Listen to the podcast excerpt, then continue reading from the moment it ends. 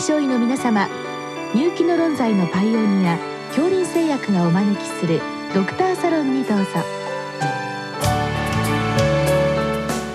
今日はお客様に東海大学耳鼻咽喉科統計部外科准教授後藤文幸さんをお招きしております。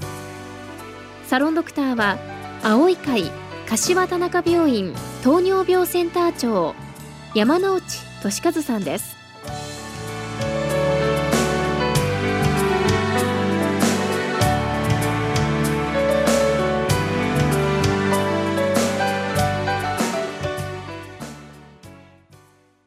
後藤先生よろしくお願いいたします。よろしくお願いします。今日は持続性知覚性姿勢誘発めまいにつきご教示願いますということです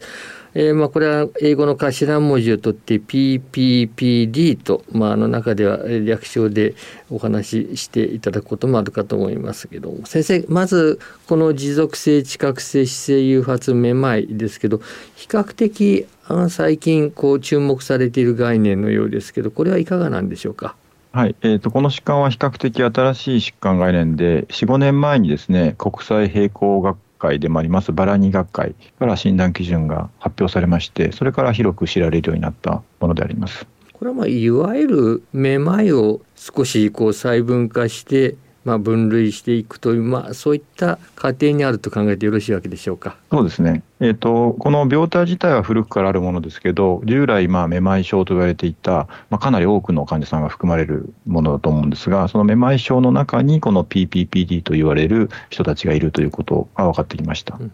まあ、普通めまいと言いますとこのメニエール病のようなものは別にしてですけど、まあ、我々こう慢性のと言いますかこう長く続いているめまいですねこれはもうなかなかあの扱うのが難しかったわけですけど、まあ、そういったあたりで少し新しい疾患概念が出てきたということで、まあ、かなり、いろいろと医療的にも役立っていると考えてよろしいわけですね。そうですね。えっ、ー、と、まあ、メニエール病とか良性発作性と言いましょう。まあ、有名なめまい疾患がありますけれども、それらはこう回転するめまいを特徴として、発作的に起きる回転性のめまいで、えー、その発作が起きてない時というのはほとんどめまい症状がないわけですね。しかし、この PPPD は不動性のめまいを特徴としてまして、しかもほぼ一日中、ほぼ毎日ですね、3ヶ月以上にわたって不動性のめまいがあるということで、すごくその日常生活に影響が大きいものであります。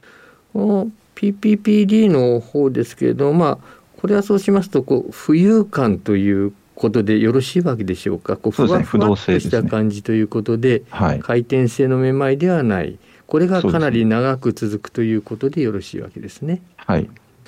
このまあ頻度としてはその先ほど4割ほどということでよろしいわけですか？はい、これはかなり、まあ、いわゆるめまい症の中の4割ぐらいですねかなり多いと思います。かなり多いわけですね。はいこの発作性頭位めまいとの違いをもう少しお話しいただきたいわけですけど、まあ、これ我々よくあの頭位めまいの方ではこう耳石ですね。耳の石ですね、はい、まあ、これと関連づけられているような印象がありますけどこれはこういうことでよろしいわけでしょうか？そうですね、えー、良性発作性問いましょうは三半規管の中に浮遊耳石と言われる耳石が、まあ、ふわふわ浮遊してですね特定の頭位で短時間の回転性のめまいが誘発されます、えーと、特定の頭位というのはつまり寝たり起きたりとかあるいは寝返りと起きる2つのタイプがありますけども患者さんはその投与を取らなければめまいは起きないんですね。耳石が動いた時だけめまいが起きますので、一方この PPPD は投与にかかわらず特徴的なものはですね、立ってる時に視覚刺激、まあ、目の前動くものを見るとか、エレベーターに乗るとか、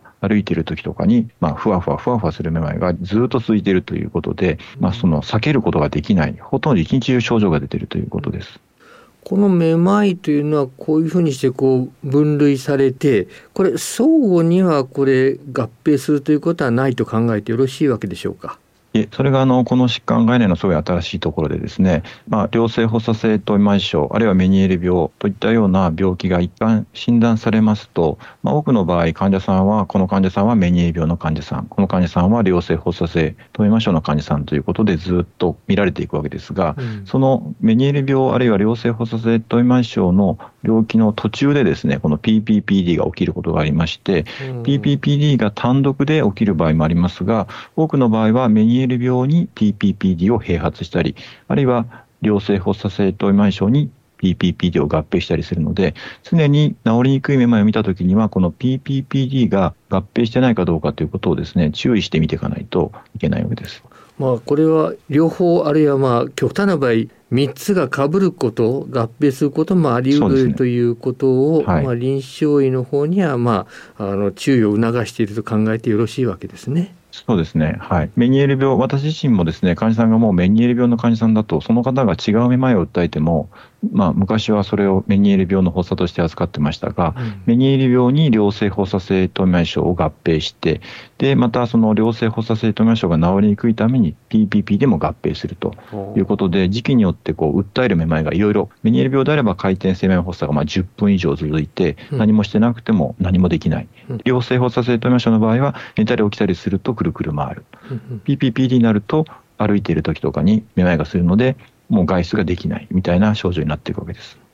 もう一遍こうまとめますと、こちらの PPPD はこれ名前からしてもこれ持続性ということで、ずっと一日中フラフラした感じという感じ。はい、で、片一方の遠いめまい症の方はこれ発作性ですので、いきなりボンと出てきてということで、はい、これよろしいわけですね。そうですね。はい。ただし発作性といってもこれも起きたらその後は少しこう長引くと言いますか症状は長引くわけですね。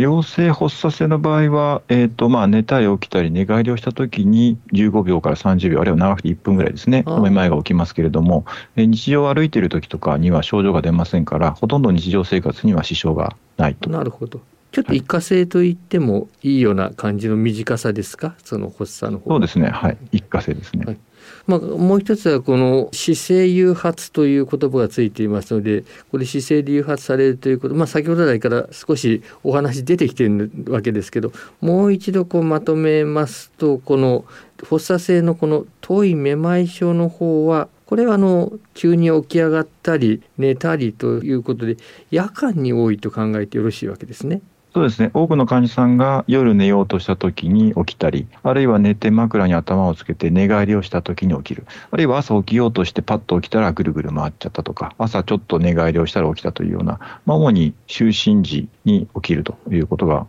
ほとんどです。一方でこの PPPD の方はどちらかというと、これ日中にこう動いていると言いますか。そうですね。PPP での姿勢っていうのは、あの、まあ、ビジュアルではなくて、まあ、ポスチャルということになってるのですが、害とか、まあ、寝てる時には起きなくて、立位ですね、立ってる時に起きるというのが特徴です。まあ、ちょっと日中に起こるのが一つの特徴と考えてもよろしいわけですね。はい、日中に起きるがためにですね、あの良性発作性糖尿症の場合には、日中立ってる時歩いてる時にはほとんど症状が起きませんから、買い物に行ったりとか家事をしたりというのはほぼ正常にできますが、PPP での場合は日中起きるので、まあ、ほぼ一日中ですから、買い物に行くのが怖くて、買い物に行けなくなってしまったりとかっていう、すごいかなり社会生活に障害が大きいのが特徴です。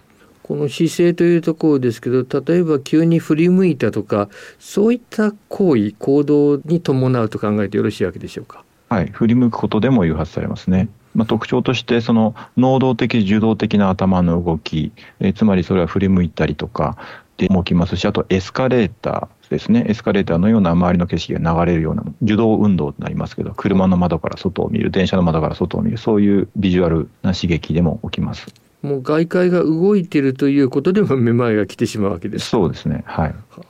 なかなか厄介は厄介なわけですね。はい、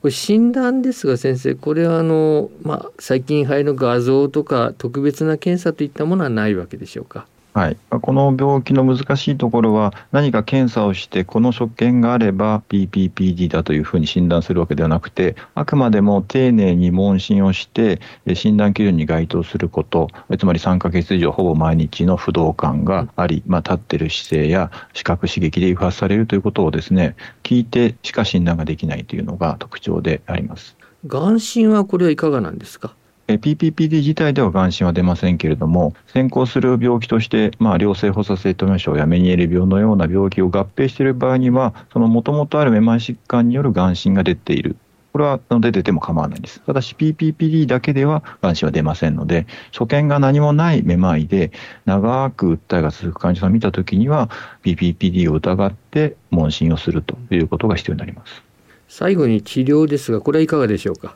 えー、治療がやはり非常にこの病気のポイントで、この病気の診断基準ができたことの意味としては、えー、きちんと治療することでですね、かなりの患者さんが改善するんですね。うん、治療としては3本柱がありまして、リハビリテーションと抗うつ薬、それから認知行動療法があります。まずそのリハビリの方ですが、これはどういった形のものでしょうか？これはあの、まあ、一般的な前提リハビリテーションと言われるものを行いますけれども、良性発作性トメーションの場合には寝たり起きたりと誘発されますから、寝たり起きたりあるいは寝返りをするような体操をするわけですが、PPP での場合には寝たり起きたりで誘発されることは少ないので、立位の姿勢で誘発されますから、立った姿勢で首を振ったり、目を動かしたり、えー、まあ簡単に言えば患者さんがめまいを感じる動作を反復させて、慣れを生じさせるということで、めまいに、まあ、治療的効果を期待するものです。抗うつ薬はかなり有効なわけでしょうか？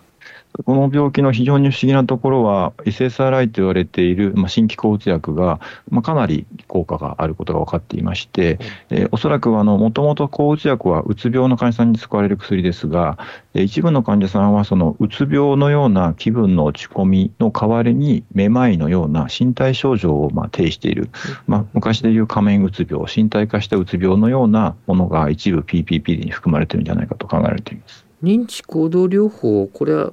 かなり専門的な治療法になりますですか？はい、え、これは一般の耳鼻科ではまあかなり難しいので、行っている施設は全国でも限られますが、大学等で認定心理師、臨床心理師と共同してやる、あるいは精神科とですねコラボしてやるような形で、え、しっかりとした枠組みで、え、まあ医師以外がやっているケースがほとんどです。まあ、予防的といっても難しいわけですけどやはりこういったあのめまいこれあの初期診療初期治療非常に大事と考えてよろしいわけでしょうね。はい、この PPPD にならないようにですね、最初のめまいをきちんと治すことが大事で、最初のめまい、何らかのめまいが誘因となることが多いんですけれども、それをしっかり治療しないと慢性化して、この病気になっていってしまうと。いうことが分かっていますので、えなんとかその最初のめまいを適切に診断治療するということが防止という意味でも大事だと思います。木谷先生どうもありがとうございました。ありがとうございました。